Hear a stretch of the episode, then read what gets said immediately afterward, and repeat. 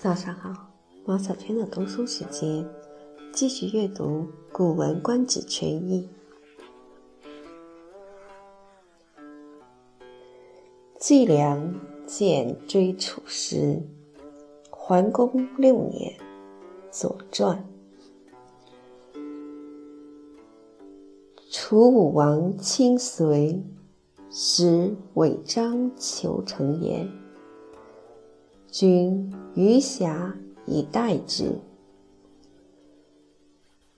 随人识少师董承。窦伯比言于楚子曰：“吾不得之于汉东也，我则使然。我张无三军，而备无甲兵。”以武临之，彼则惧而邪以谋我，故难见也。汉东之国，虽为大，随仗必弃小国。小国离，楚之利也。少师迟。请雷师以杖之。兄虑居彼曰：“季梁在，何意？”窦伯比曰：“以为后土，少师得其君。王毁君而纳少师。少师归，请追楚师。”随侯将许之，季梁止之，曰：“天方受楚，楚之雷，其忧我也。君何计焉？”臣闻小之能敌大也，小道大盈。所谓道。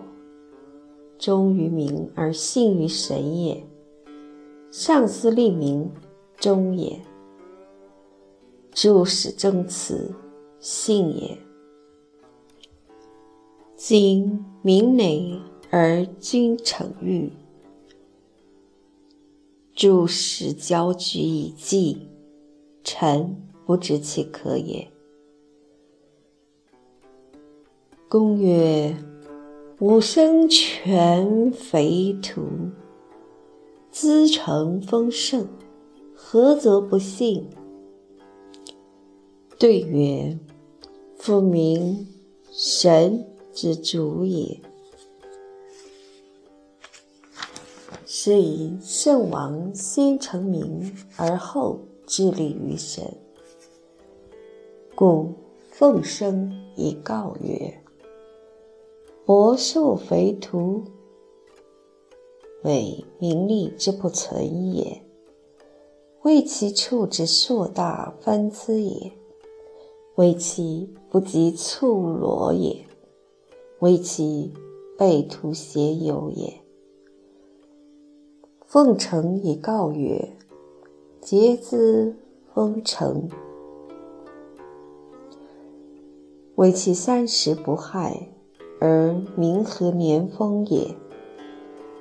奉九礼以告曰：家里之久，为其上下皆有家德，而无违心也。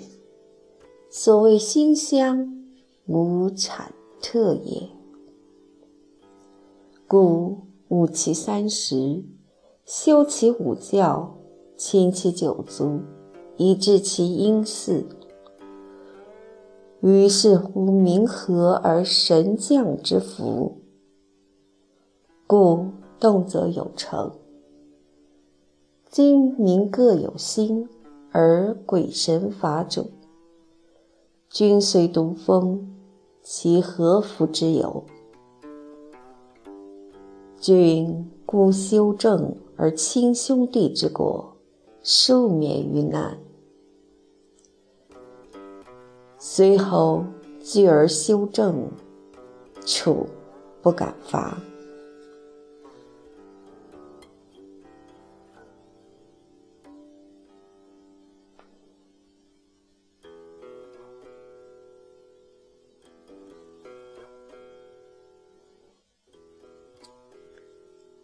译文：楚武王侵犯隋国，先派韦章去求和，同时驻军辖地等待。隋国人派少时主持和谈。窦伯比对楚王说：“我们在汉水东边是不能达到目的的，这是我们自己造成的。”我们扩大三军，整顿武装，用武力威胁他们，他们害怕了，就联合起来对付我们，所以我们就难于离间他们了。汉水以东的国家，隋国是最大的。隋国若狂妄自大，必然会抛弃那些小国。小国和隋国离心，是楚国的利益。少时很骄傲，请君王故意使我们的军容表现出疲弱的样子，用这个办法使他更加骄傲起来。兄律居比说：“伎俩在隋国，这有什么用？”窦伯比说：“我用这个办法是为以后打算。现在少时正得到他国君的信任。”于是，楚王故意把军容弄得不像样子，而迎接少时到军中。少时回去就请求出兵追击楚军，随后打算答应他。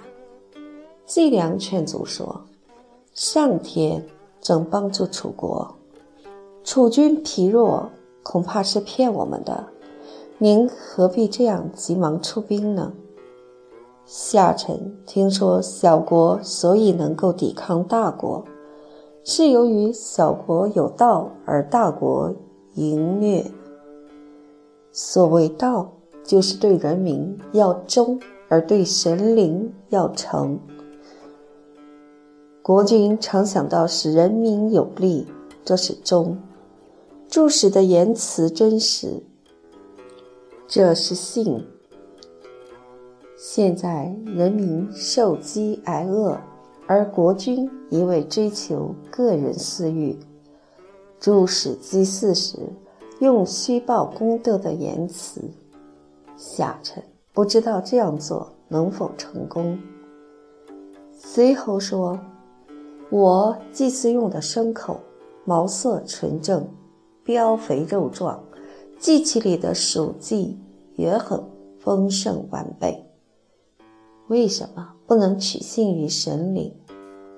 季良回答说：“人民是神灵的主人，因此圣王总是先做好人民的事，而后致力于对神灵的祭祀。所以奉献牺牲的时候，向神灵祝告说：‘伤口。’”又肥又大，这是说人民的物力财力普遍存在。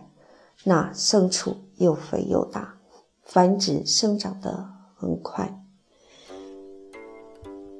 没有得病，各种肥壮的牲畜全有。奉献书记的时候，向神灵祝告说：结晶的书记非常丰盛。这是说，春、夏、秋三个务农季节没有妨害生产，人民和睦，收成丰盛。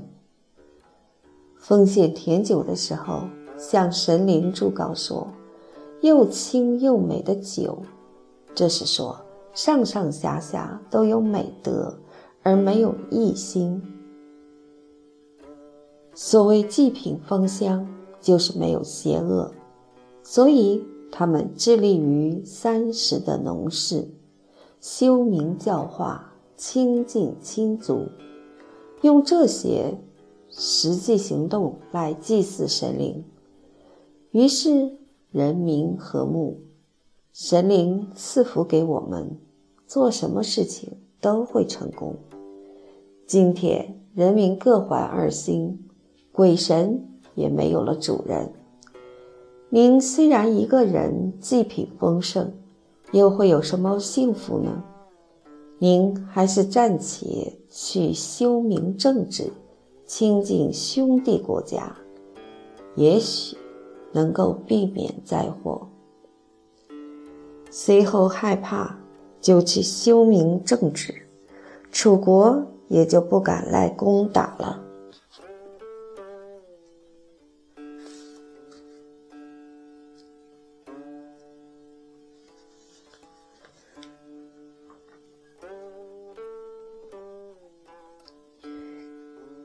此文已念完，在此纠正一个地方。原文说：“奉九礼以告曰：‘加列之酒。’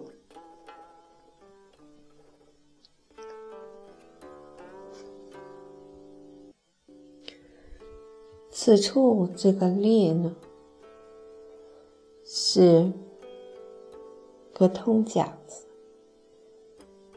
写的是“利”，毛栗子的“利”，但是根据文章的意思呢，是清冽的意思，就是说清澈的美酒，